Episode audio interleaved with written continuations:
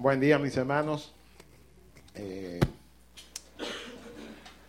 les recuerdo, por favor, que durante ¿verdad? este tiempo y durante todo el servicio, si es posible, tengan sus celulares en, en vibrador, en silencio, para que ¿verdad? nos concentremos en lo que Dios nos está diciendo y también no, no interrumpamos eh, la concentración de los demás. Bueno, la verdad es que, como ustedes saben, tenemos ya eh, tres semanas y esta es la cuarta hablando sobre el tema con qué luchas. Y, ups. Lucho con el feedback. Sí, yo lucho con el feedback. Y el asunto es que mientras orábamos, ¿verdad? Y pensábamos eh, sobre los temas que trataríamos en esta serie, eh, llegó lo del sexo.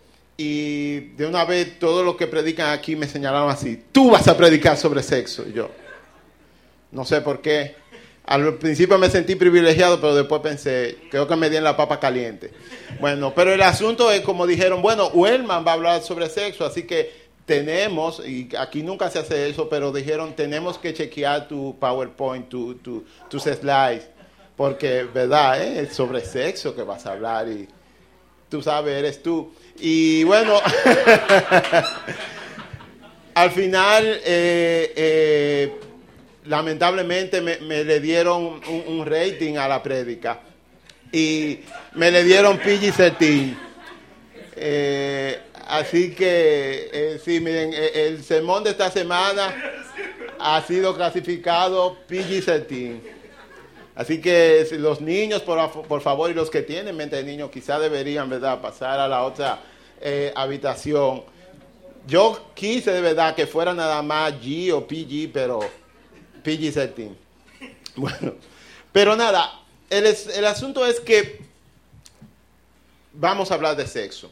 Y lamentablemente, aunque es un tema, ¿verdad?, que provoca risas y, y, lo que sea, yo debo decir, debo empezar aclarando que el sexo en sí mismo no es malo, para nada. De hecho, el sexo es el medio que Dios... ¿Por qué se están riendo? Sí, sí. Eh, oh, estoy diciendo mucho sexo. Ok, bien. El sexo no es malo, ¿verdad? O las relaciones eh, de intercambio, no. Bueno, no, no me voy para allá. Pero el asunto es las relaciones de intercambio de fluidos corpóreos. Así se oye más bonito.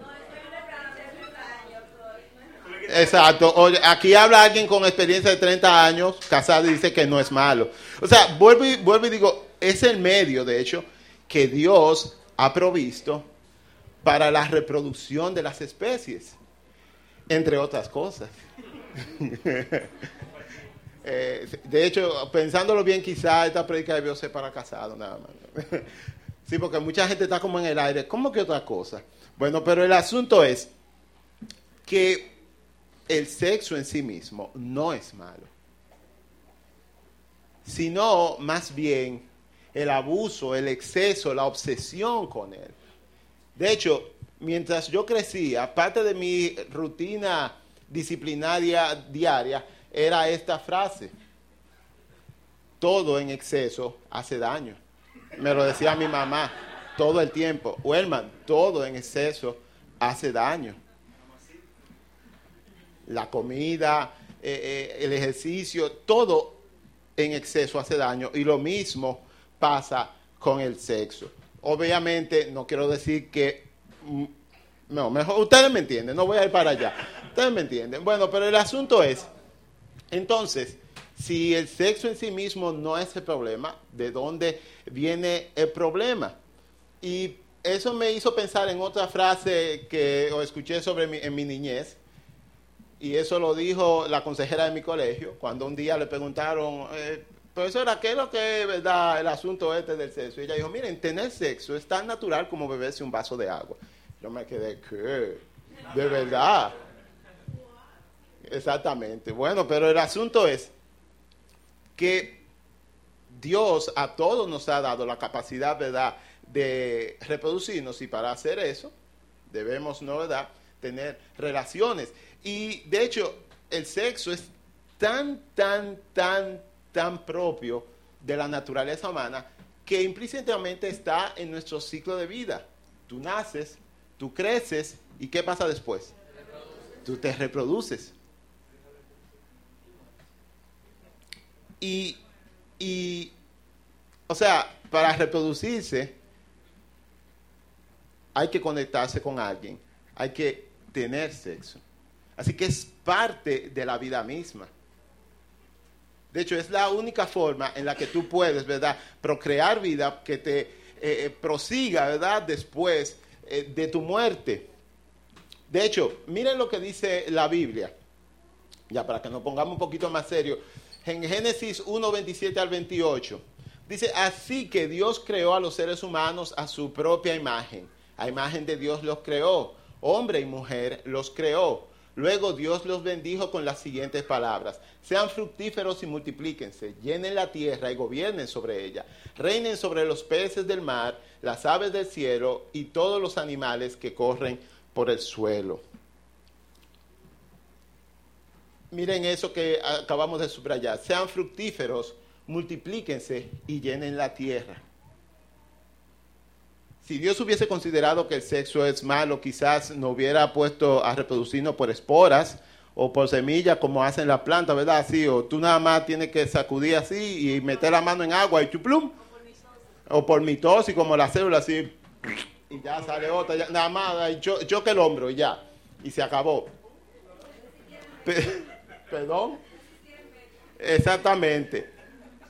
El asunto es que Dios creó el sexo como parte, no solamente como medio reproductivo, vamos a decir que biológicamente esa es su función, pero además de eso, creó el sexo para darle a las parejas intimidad. Y más allá de eso, para que cada experiencia, y déjame echar un poco para atrás para quizás explicar mejor mi idea, cada experiencia que nosotros tenemos como seres humanos es una oportunidad para aprender más sobre Dios, acercarnos más a Dios. Así está diseñado. De hecho, la paternidad, yo que tengo dos hijos ahora, estoy totalmente convencido de que Dios la diseñó para que nosotros lo entendiéramos un poquito más a Él y su relación con nosotros. Y lo mismo pasa con la, pareja.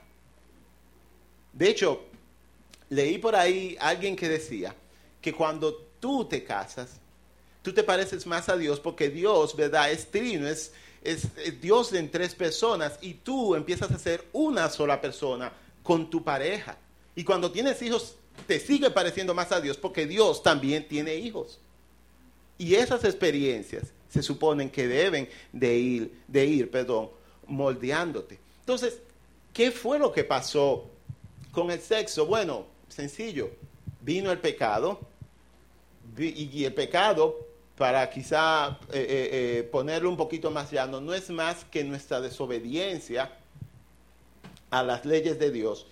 Y vino el pecado, vino la desobediencia de Eva y la desobediencia de todos nosotros a las leyes de Dios. Y eso ha arruinado todo en la creación, incluyendo el sexo, incluyendo las relaciones sexuales entre las personas. Ahora bien, digamos que en los últimos 50 años ha habido un deterioro increíble, como acelerado, del asunto sexual en la sociedad y en las personas, en la mente eh, de las personas.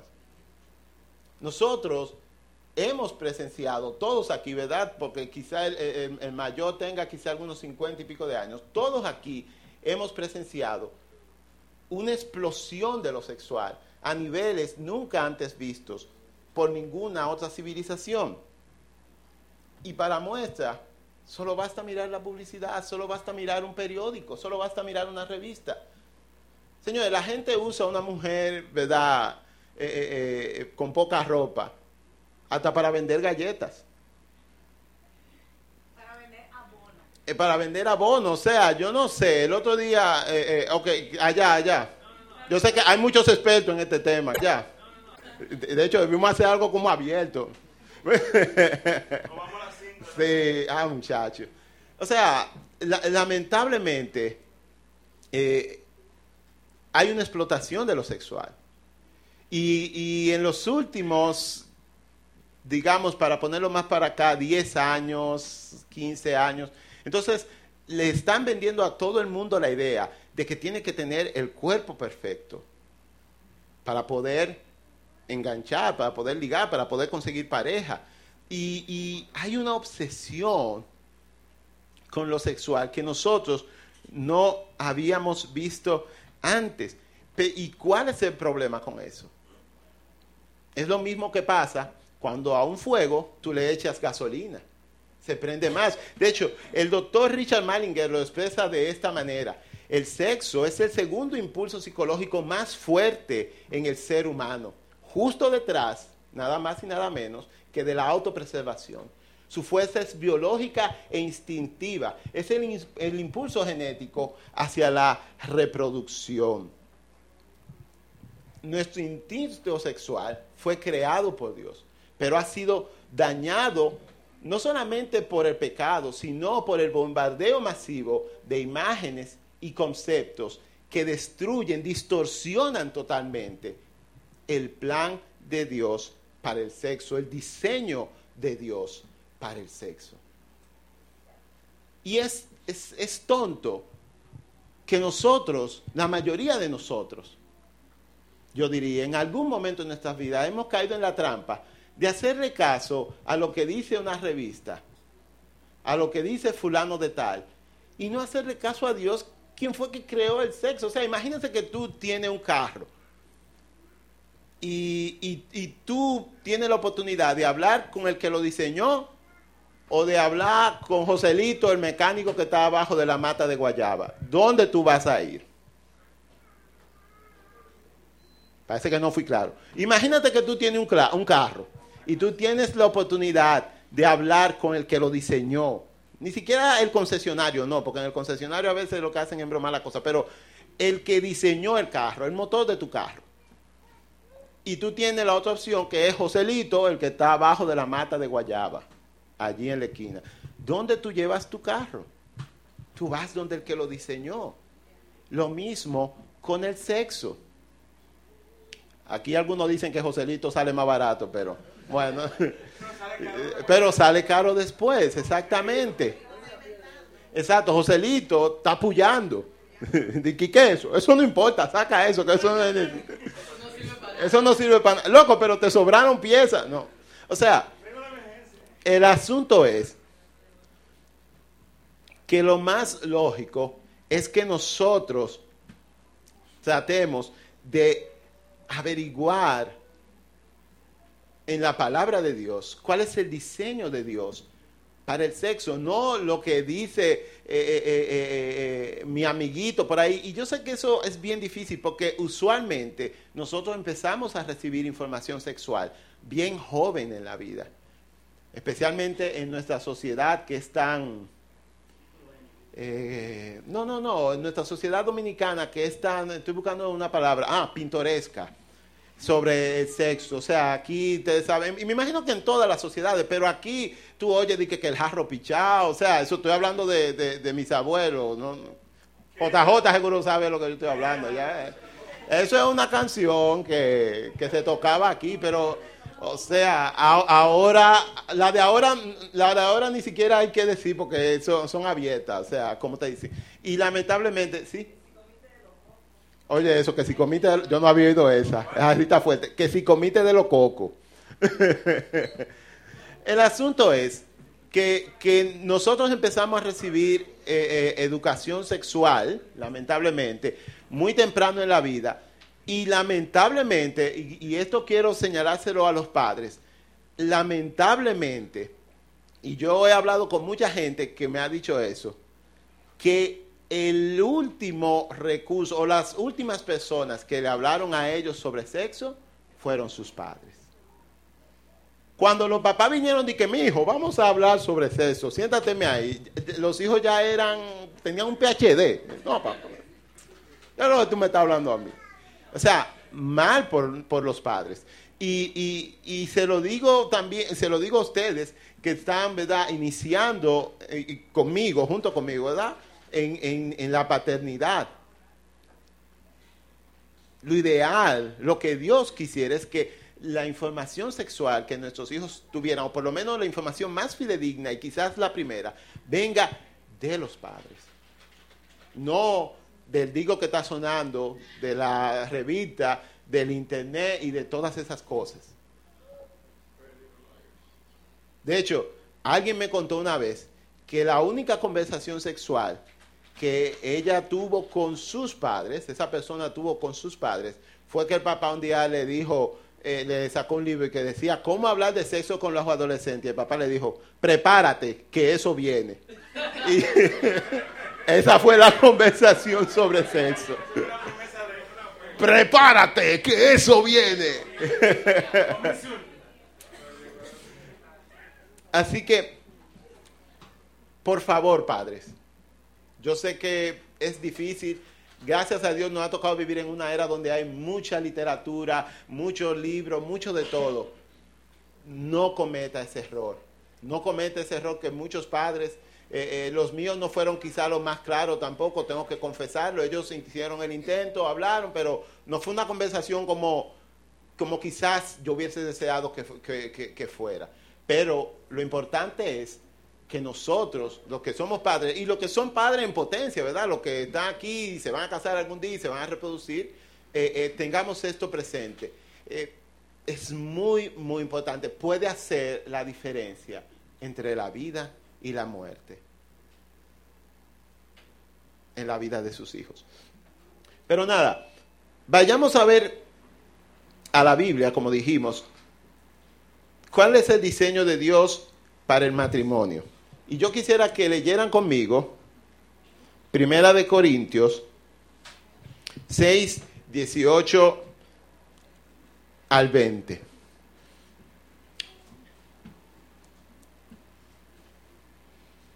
Pablo dice, huyan del pecado sexual. Ningún otro pecado afecta tanto el cuerpo como este, porque la inmoralidad sexual es un pecado contra el propio cuerpo no se dan cuenta de que su cuerpo es el templo del Espíritu Santo, quien vive en ustedes y les fue dado por Dios. Ustedes, ojo aquí, no se pertenecen a sí mismos, porque Dios los compró a un alto precio. Por lo tanto, honren a Dios con su cuerpo. Yo quisiera que hablamos un poco sobre este término inmoralidad sexual. Ese término, ¿verdad? Viene de esta palabra. Eh, ¿verdad? Está difícil, ¿no? Pero vamos a ver aquí, así se pronuncia. Porneia, que es una palabra en griego y que tiene varios significados, o por lo menos varias traducciones. En la nueva traducción viviente, que es la Biblia que usamos aquí en, el círculo, o sea, no porque es mejor o peor que la otra, la Biblia que tenemos aquí, la traducen como inmoralidad sexual. Pero, por ejemplo, en la versión Reina Valera del 60, se traduce, y, me gusta los, los dos términos, se traduce como fornicación. No es que, no es que está mal traducida a uno ni mal traducida a otra. Lo que pasa es que significa ambas cosas. ¿Por qué la gente de la nueva traducción viviente, y esto es una opinión, no, no le pregunté ni nada, pero por qué la gente usa más ese último, ese, el primer término de inmoralidad sexual? Porque cubre más cosas. Cubre más cosas. La fornicación, ¿verdad? Y bueno, iba a preguntar, pero lo voy a decir. Fornicación, fornicar, es tener sexo con alguien con quien tú no estás casado. Simple y llanamente. No importa si es tu novio, tu novia, tu compañero de vida, como sea que tú le llames. No importa si tú estás, ¿cómo es que le dicen el término legal? Unión libre. Delante de los ojos de Dios es fornicación. Y Pablo le dice a sus lectores, a, todo el que lo lea, que nosotros debemos huir de eso. Pero también, y por eso voy al, primer término eh, de Ponea, también dice, huyan de toda inmoralidad sexual. Y la inmoralidad sexual es todo lo que tú cometes que va, o sea, sexualmente hablando, que va contra la moral. Y para darle un pequeño ejemplo de eso, o sea, la gente, y yo pienso que este mundo está como loco, porque la gente celebra, sí, tú puedes tener sexo con quien te dé la gana, sí, haz lo que te dé la gana, oh, pero si te gusta, si, te, si, te, si, se siente bien, dale para allá, porque venga acá, mi hermano, ¿y qué es eso? Oh, pero eso está, eso está hecho para eso. Eh, es, exacto, eh, eh que, lo que no se usa se daña, dijeron por aquí. O sea, esas son de las cosas que, te dicen, ¿verdad? En la calle y a veces hasta tu propia familia te dice ese tipo de cosas. Pero miren qué pasa. Te dicen, dale para allá. Y tú le das para allá. Y viene la muchacha y queda embarazada. ¿Qué pasa ahí? Por más abierta y moderna que es nuestra sociedad, todavía y siempre va a ser así, anoten mis palabras, siempre va a ser así. Todavía un embarazo fuera del matrimonio es una vergüenza. Siempre lo es. Todo el mundo chismea sobre eso. Y fulanita, ¿dónde está? Salió embarazada. ¿Qué? ¡Qué bruta! Ustedes saben por qué dicen qué bruta. Conchale. Eh, o sea, y es la Siempre es la muchacha. Sí, bueno, verdad, porque lamentablemente eh, eh, eh, vivimos en una sociedad machista. El otro día yo comentaba con Maciel, porque supimos de alguien también que salió embarazada. Y yo digo, conchale, yo, yo no entiendo. Si yo fuera mujer, si yo fuera mujer, yo andara con una cuestión de castidad, un cinturón de castidad, todo el tiempo ahí. Y la llave tuviera, se la diera a mi abuela para que la guardara por ahí. Porque también esa es otra cosa, o sea, pasa y pasa y pasa y pasa y como que las muchachas ninguna aprenden. Y no es que las muchachas sean más culpables o menos culpables que los varones. El problema es que nuestra sociedad, como bien aclara Fausto, es así. Además, la muchacha es la que lleva visualmente y físicamente la vergüenza.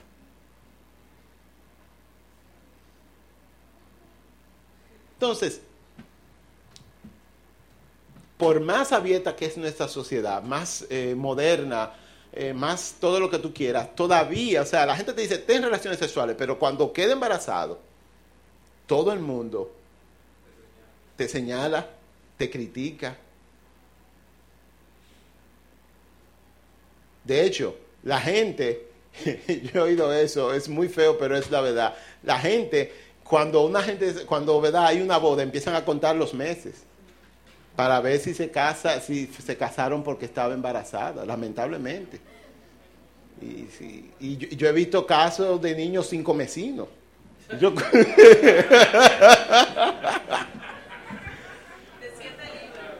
de siete libras, cinco mesinos.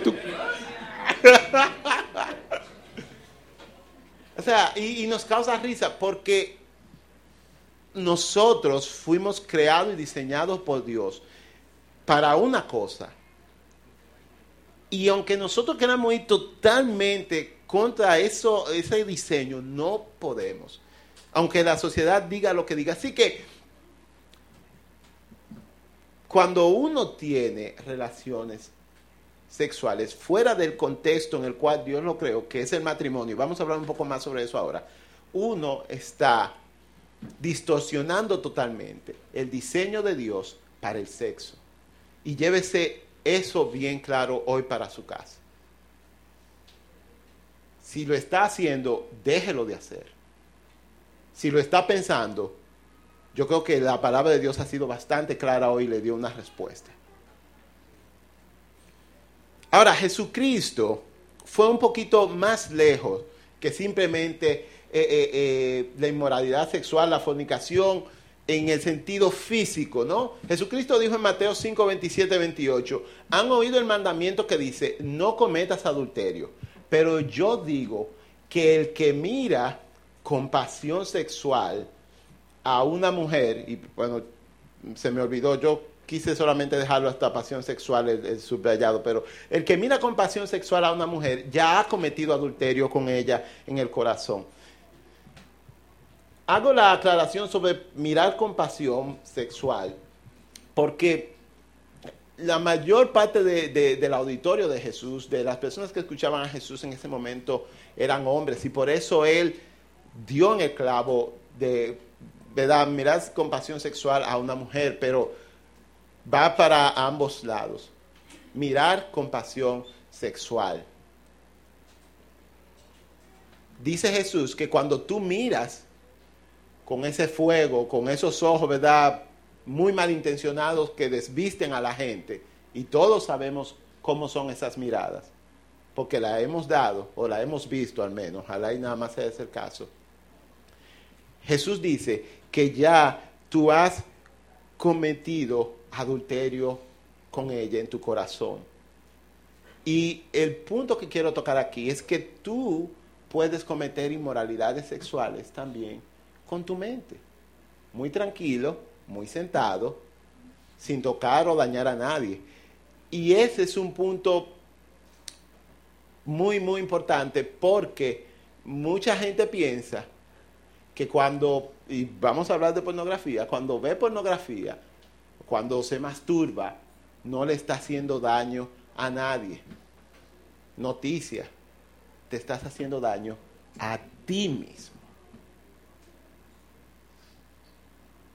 Recuerden lo que dijo Pablo, ¿verdad? En 1 Corintios, cuando tú pecas sexualmente, además de pecar contra Dios, y no se dice eso de otro pecado, solamente de pecado sexual, cuando tú pecas sexualmente, tú estás pecando contra tu cuerpo, tú estás dañando tu cuerpo.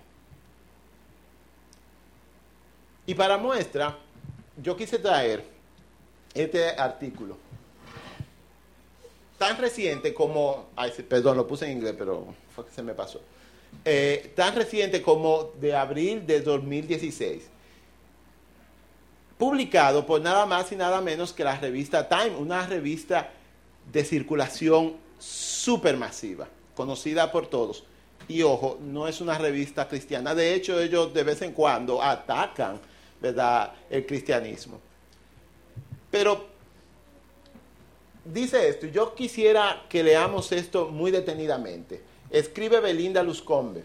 Un creciente número de hombres jóvenes están convencidos de que sus respuestas sexuales han sido saboteadas porque sus cerebros fueron virtualmente marinados en pornografía en su adolescencia. El que no entiende el término marinado, pregúntele a su mamá o a su esposa. Y eso significa que usted no va mucho a la cocina. Bueno, pero bueno, para, decirle, cuando tú marinas algo, yo me imagino que todos saben aquí, pero voy a decir, es que tú agarras, por ejemplo, un pescado y lo pones en un sazón y lo dejas ahí zambullido dentro de esa cosa. Ya puede ser por una o dos horas o por varios días, dependiendo de lo que tú vayas a hacer. Entonces, dicen estas personas que sus respuestas sexuales han sido saboteadas, o sea, ya no son las mismas, están dañadas porque sus cerebros fueron virtualmente marinados en pornografía en su adolescencia. Su generación, la generación de estos jóvenes, ha consumido contenido explícito en cantidades y variedades nunca antes posible, en dispositivos diseñados para entregar el contenido de manera rápida y privada a una edad en la que sus cerebros eran más plásticos, o sea, más propensos al cambio permanente.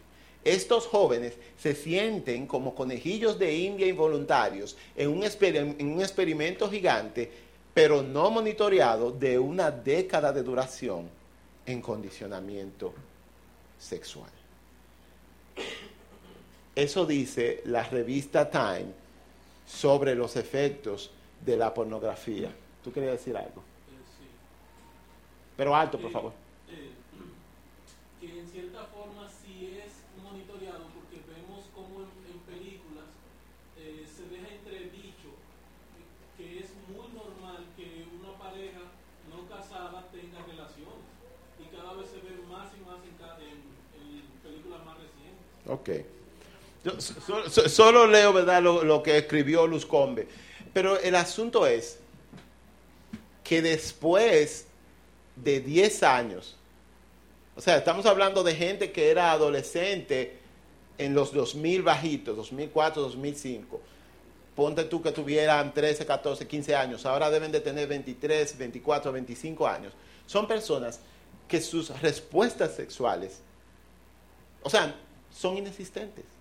No pueden tener intimidad con una mujer, no funcionan, porque su cerebro ha sido dañado por algo que ellos pensaban y que mucha gente piensa que es inofensivo y que tú lo haces y que no dañas a nadie,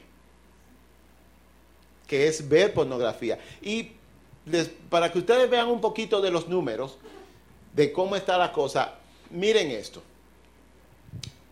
58 millones de visitantes solo en Estados Unidos a sitios para adultos en, adivinen cuándo, febrero 2006, ¿verdad? Decidieron, decidieron chequear ese número 10 años después y encontramos que hay 107 millones de visitantes a sitios para adultos en los Estados Unidos. Hay una hay un sitio porno muy famoso, pero que no vale la pena mencionar, que dice que en 2015 tuvo alrededor de 2.4 millones de visitantes por hora a un sitio de pornografía. Y eso equivale para todo el tiempo que este sitio de internet tiene elaborando, que son alrededor de 10 años, a un exorbitante número 4.392 millones 486 mil 580 horas de porno. Ha visto la gente en la historia de ese sitio de internet que tiene como 10 años. Eso equivale a más tiempo, dice el artículo, de lo que vivió el hombre neandertal sobre la faz de la tierra.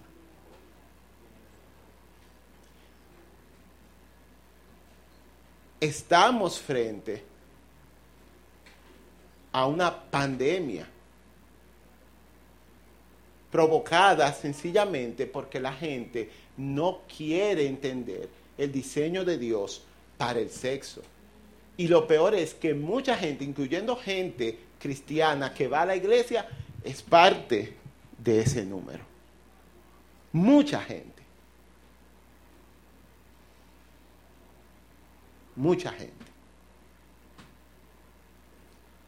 Pero yo quise ir un poquito más lejos, porque la revista Time es una revista más que nada eh, política y bla, bla, bla, bla, bla. Así que busqué ¿verdad? en internet y encontré esta publicación de la revista GQ. Y si usted no conoce la revista GQ, búsquenla en internet. Usted va a ver que es una revista para macho, hombre, de verdad. Hombre, macho, masculino, sí. Eh, o sea, dicen ellos, obviamente, la definición eh, eh, de este sistema de lo que debe ser un hombre. De hecho, ellos en sus portadas tienen mujeres sin ropa. O sea, que, y hombres también, de todo. O sea, lo que le, y, pero lo que le quiero decir, que el asunto de la pornografía está tan mal y es tan grave que hasta una revista de esa índole no tiene que pronunciarse, tiene que hablar sobre eso. Y ellos dan algunos números. Ellos dicen que en Internet, para noviembre de 2013, había alrededor de 420 millones de web solo de pornografía. Lo que significa que el resto de la Internet es solamente Facebook y Wikipedia, básicamente. Después...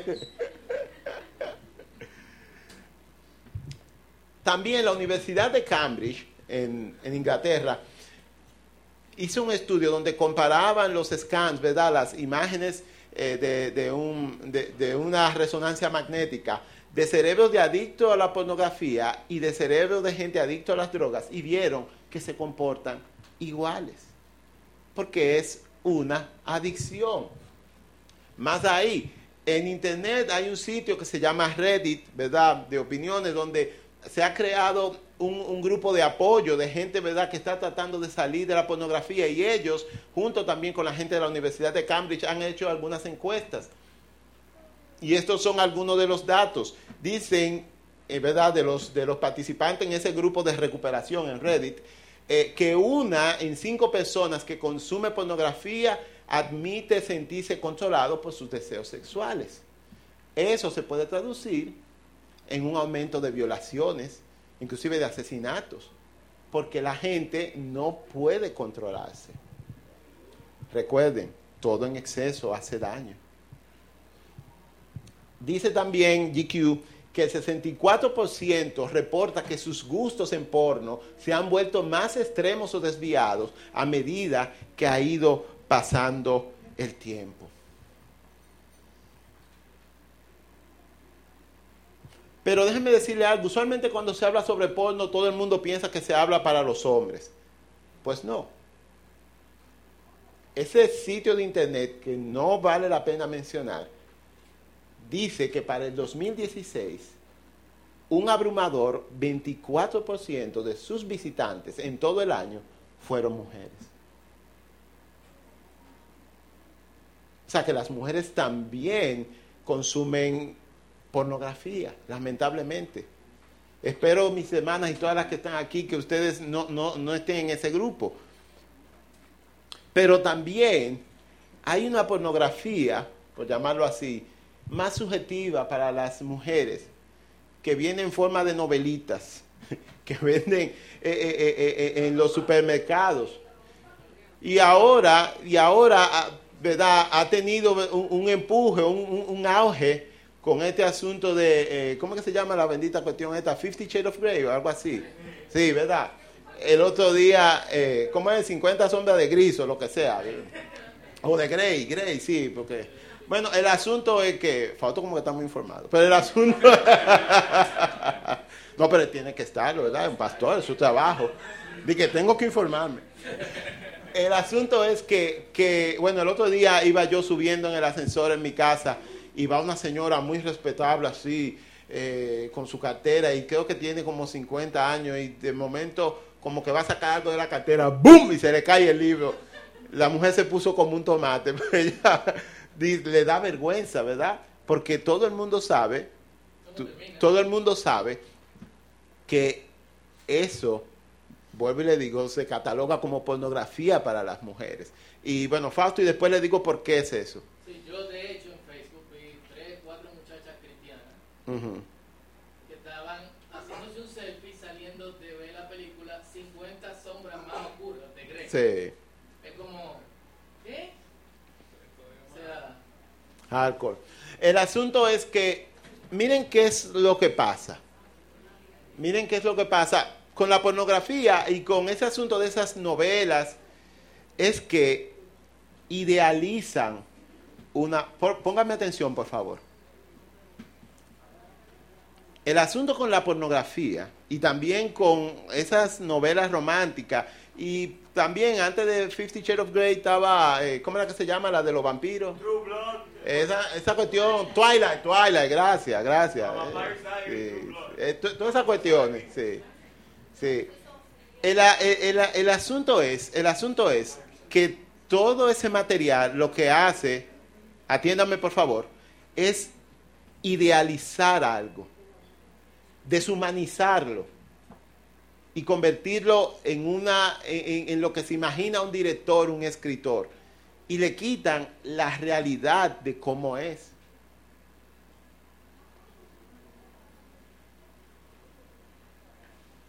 Nuestros, o sea, lamentablemente, cuando uno llega al matrimonio, y se lo digo, uno piensa, porque lamentablemente, vuelvo y digo, mucha de la información que uno tiene sobre sexo, sobre matrimonio y cosas, la obtiene de películas. Eso es, eso es increíble. Uno piensa que la cosa va a ser eh, eh, eh, de oro todo el tiempo y vamos a vivir muy bien y vamos a vacacionar y vamos a viajar y esto, qué sé yo qué. De hecho, algo que yo me di cuenta es que casi no hay película de gente con niños, criando niños así de día a día. Te lo ponen nada más una escena y ya, y lo quitan. O sea, Porque, ¿sabes lo que pasa? Es que no hay forma de maquillar eso. no hay forma de maquillar la experiencia de, criar hijos. No, eso no, se puede, porque es, es bonito. No, no se vayan a asustar los que no tienen hijos aquí. Es bonito. Pero es difícil. Claro que sí, mi hermano, claro que sí. Ahora, ¿por qué las reglas? A mí me encantan las, montañas rusas. Eh, me encanta la adrenalina, eh, los roller coasters, como dijeron por aquí. Oh, Dios. Eh, me, me, encanta, ¿verdad? Sentirme a todo lo que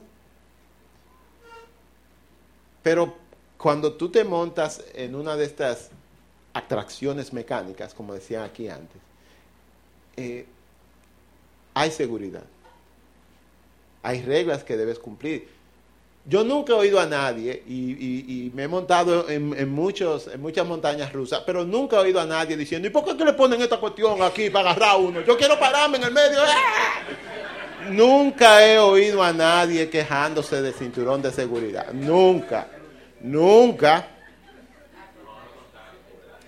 Exactamente, todo lo contrario. La gente lo chequea como 20 veces. Y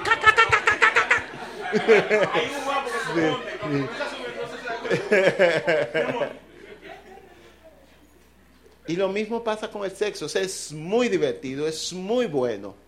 Siempre y cuando tú lo disfrutes dentro de las reglas que Dios ha provisto para el sexo. La montaña rusa no es más divertida si tú le quitaras los, los, eh, cinturones de seguridad, los dispositivos de seguridad. Todo lo contrario, se vuelve mortal. Inevitablemente vas a caer y te vas a matar. Lo mismo pasa con el sexo. Cuando tú rompes las reglas que Dios puso para el sexo, la cosa no es más divertida, todo lo contrario te vas a matar. Ahora, no estaría completa, ¿verdad?, esta conversación si no habláramos de cómo yo lucho contra la tentación sexual. Y le prometo que ya estoy acabando. Y para eso vamos de nuevo a 1 Corintios 6, 18. Pablo dice, huyan del pecado sexual. Eh, lo siento, parece que se movió eso. La palabra que yo quería subrayar es huyan.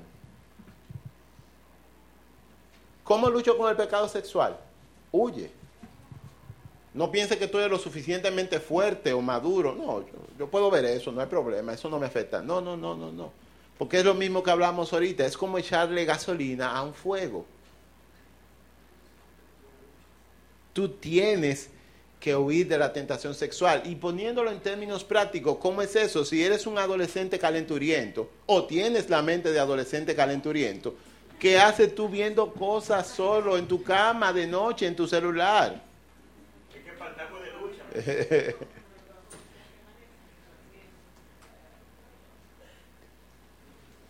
si tú tienes novia o novio, ¿qué haces tú eh, eh, eh, visitando a tu novia sola, oyendo para sitios solo, o lo que sea que hagan por ahí solos. Exactamente. O sea, Pablo dice, huye.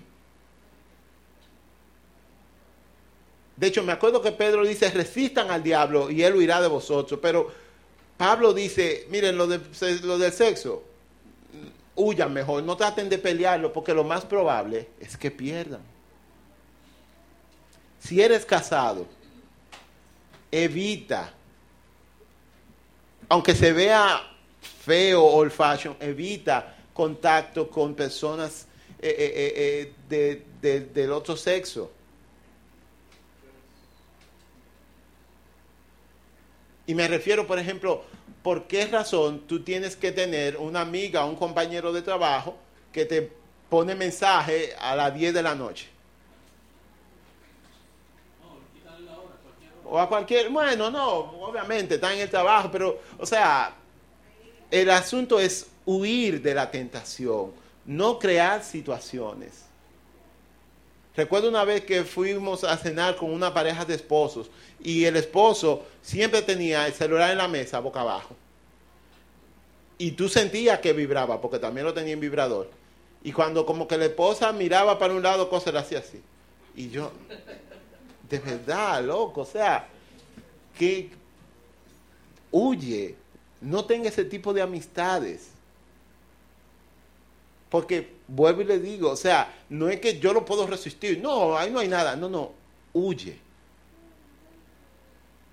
Pero por más que siempre tomemos, ¿verdad?, eh, la acción evasiva, mi oración es, y digo mi oración por mí mismo y por todos nosotros aquí, mi oración es que algún día nosotros lleguemos a no huir porque no queremos caer, sino que amemos tanto a Dios y que comprendamos tanto su amor por nosotros, que entendamos, no, yo no lo hago porque es malo, porque Dios me dijo que es malo. Y si es Lewis lo pone de esta manera en su libro El peso de la gloria. Parecería que nuestro Señor encuentra nuestros deseos no muy fuertes, sino muy débiles. Somos criaturas aburridas, jugueteando con la bebida, el sexo y la ambición, cuando se nos ofrece gozo infinito. Como un niño ignorante que quiere seguir jugando con el lodo en el barrio, porque no puede imaginar lo que significa la oferta de unas vacaciones en la playa. Nos complacemos con tan poco.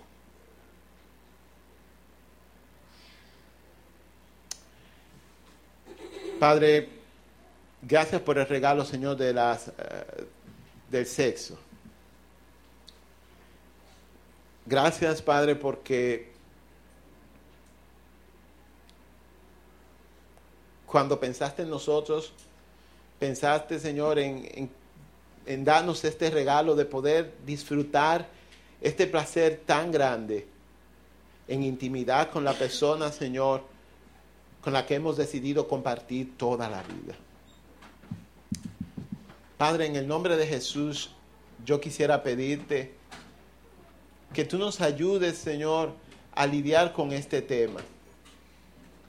Todos, de una u otra forma, hemos quizás, Señor, eh, sido vencidos cuando nos chocamos con, hemos chocado con este pecado. Padre, y yo te quiero pedir, Señor, que tu Espíritu Santo nos redarguya para que hagamos los cambios que debemos de hacer.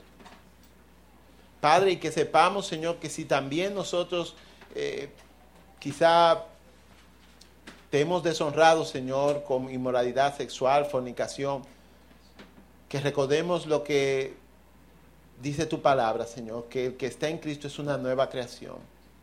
Padre, y que tú das segundas oportunidades y que digamos como Pablo que nos olvidamos de lo que queda atrás, Señor, y nos concentramos en lo que está adelante. Padre, que tu Espíritu, Señor, nos ayude. Que escuchemos tu voz, Señor, en esta mañana llamándonos a caminar contigo, Señor, en fe, pero también muchas veces en, burla, Señor, del mundo por vivir una vida muy diferente a la que ellos viven. Sabiendo, Señor, que al fin y al cabo, tu camino es el camino que lleva a la vida eterna. Padre, muchas gracias por este tiempo. En el nombre de Jesús oramos. Amén.